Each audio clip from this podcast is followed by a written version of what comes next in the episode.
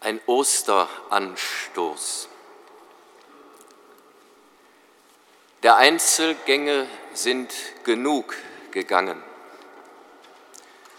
Übe nicht auferstehen bis mit allen, allen Gefallenen auf Erden.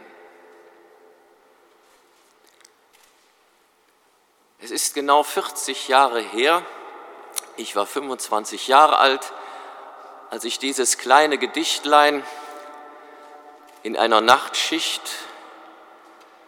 schrieb, als ich vor dem Eintritt ins Priesterseminar ein Jahr in einem Duisburger Stahlwerk als Hilfsarbeiter arbeitete. Und da steckt noch die Kritik drin des jungen Menschen und hoffentlich auch des heutigen noch, die Kritik, die Auflehnung gegen eine Verharmlosung, eine reine Verinnerlichung und Individualisierung des kraftvollen christlichen Auferstehungsglaubens. Das ist nicht nur etwas Individuelles und rein Innerliches, was wir heute feiern. Heute, in diesem Jahr, wird uns das vielleicht noch deutlicher als sonst, wo wir erfahren, dass wir inmitten einer vielfach verwundeten, gefallenen Menschheit leben, auch einer gefallenen Kirche leben. Und dass der Leib Christi sehr verwundet ist in dieser Menschheit durch vielfältige Gewalt, auch durch Gewalt, an den Armen und an der Schöpfung. Wir feiern heute zuerst einmal Christi Auferstehung. Nicht zuerst unsere eigene. Und insofern ich, insofern wir diesem gekreuzigten, auferstandenen Christus verbunden leben,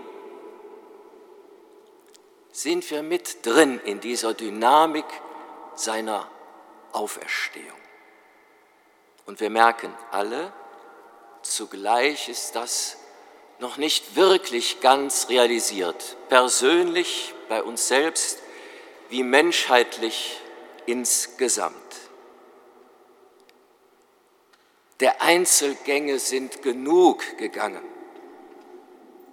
der Einzelnen, der Völker. Übe nicht auferstehen bis mit allen, allen Gefallenen auf Erden. Das ist das Ziel in Christus Jesus, dem gekreuzigten Auferstandenen. Diese Dynamik. Die Kirche bekennt das noch deutlicher zugespitzt in einem Aspekt des Auferstehungsglaubens, der uns heute schwer zugänglich erscheint, nämlich die Auferstehung des Leibes, leibhaftige Auferstehung, nicht bloß innerlich und geistig. Auferstehung des Leibes, nicht des Körpers. Ich habe einen Körper, der ist verweslich, der stirbt, hat ein Ende, wird Staub und Erde. Der Leib, das ist die Ganzheit, die Einheit des Menschen, Personal als Leib, Geist, Seele, Einheit. Und die bleibt, wenn der Körper auch verfällt. Wir kennen das aus der Erinnerung. Die Gestorbenen sind uns präsent, leibhaftig, so wie sie auch in ihrem leiblichen Leben waren, nicht bloß als geistige Idee, auch wenn der Körper in der Erde liegt. Und die Osterevangelien, das heutige besonders, ist eine leibhaftige Dynamik. Lassen Sie uns die einmal durchgehen. Maria von Magdala geht in aller Frühe zum Grab. Sie erschreckt, es ist leer. Und sie rennt zurück zu den Jüngern. Und dann rennen sie alle drei zum leeren Grab in die Leere.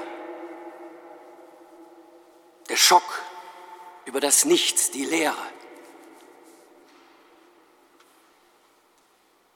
Und der eine, der Petrus, der Pragmatiker, der Leiter, der ist etwas langsamer. Er steht oft für die Hierarchie, die Amtskirche. Der Johannes ist schneller, der, der Liebende, der Kontemplative. Er ist innerlich einfach schon dran, dran an der Realität.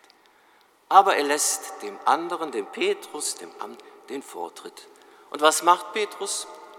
Er guckt und sieht nicht richtig. Er analysiert, er checkt ab, ah ja, da liegt dieses Tuch und jenes Tuch, ah ja, so und so und so. Mhm. Und geht wieder raus. Hm. Dann kommt der andere Jünger, Johannes. Da steht dann nur, er sah, aber scheinbar anders sah er als dieser Petrus, der analysierend und pragmatisch hinblickte. Er sah und glaubte, heißt es. Aber was glaubte er?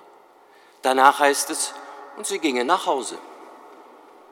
War es das? War das Auferstehung? Erfahrung? Glaube schon? Es geht langsam mit uns Menschen. Das war damals schon, es ist heute noch so. Und dann geht das Evangelium noch weiter. Wir haben die gekürzte Fassung gehört, nämlich, dass Maria Magdalena, die Frau, dranbleibt an dieser leeren Stelle in ihrem Leben, in dieser Realität, diesem offenen Loch, diesem Abgrund. Sie bleibt dran. Ja, sie beugt sich sogar hinein, weinend, heulend. Und dadurch, dass sie sich hineinbeugt in diese Abgründigkeit des Lebens, die wir nicht überspringen können, auch an Ostern nicht, indem sie sich hinabbeugt, ist sie in Einklang mit der göttlichen Bewegung selbst, des sich hinabbeugens in Jesus Christus bis in die Abgründigkeit, ins Grab unserer Menschheit, bis in den Tod hinein. Und da, wie diese Frau sich traut, anders als die Männer, sich einzulassen auf die Abgründigkeit der menschlichen Existenz, da erfährt sie zwei Engel, Boten in weißen Gewändern. Weiß ist die Einheit aller Farben, der Vielfalt in Einheit. Irgendwie alle Erfahrungen fließen zusammen. Da, da ist ein Geheimnis. Da tut sich was auf, was nicht nur Abgrund ist. Und dann heißt es, sie dreht sich um, sie wandte sich um. Und zwei Sätze weiter wieder. Und sie wandte sich um, ganz herum. 360 Grad Wende musste sie einüben.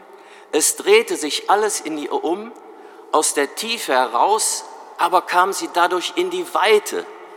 Könnten heute sagen, in die globale, kosmische Weite von Auferstehungsglauben weil ich kann auch existenziell in meiner Innerlichkeit versumpfen, wenn ich da drinnen bleibe. Die beiden Engel, die Boten Gottes, richteten sie auf, dass sie diesem Auferstandenen begegnen konnte, aber sie musste zweimal sich wenden oder gewendet werden.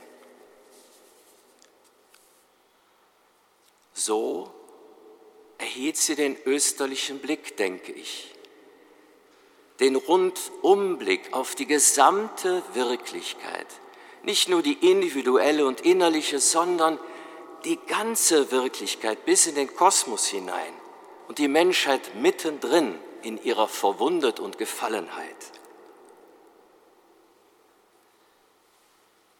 So geht Auferstehungsglauben.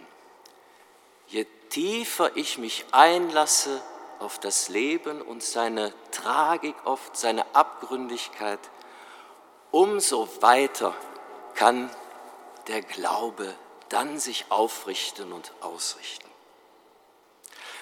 Und so möchte ich schließen mit dieser Hoffnung, diesem Osterwunsch an uns alle, dass wir so intensiv leben und glauben lernen wie diese Maria von Magdala diese Frau, die tiefer ging als die beiden Männer, so wichtig die Männer auch sind, von ihr können wir besonders lernen, was Auferstehungsglaube bedeutet.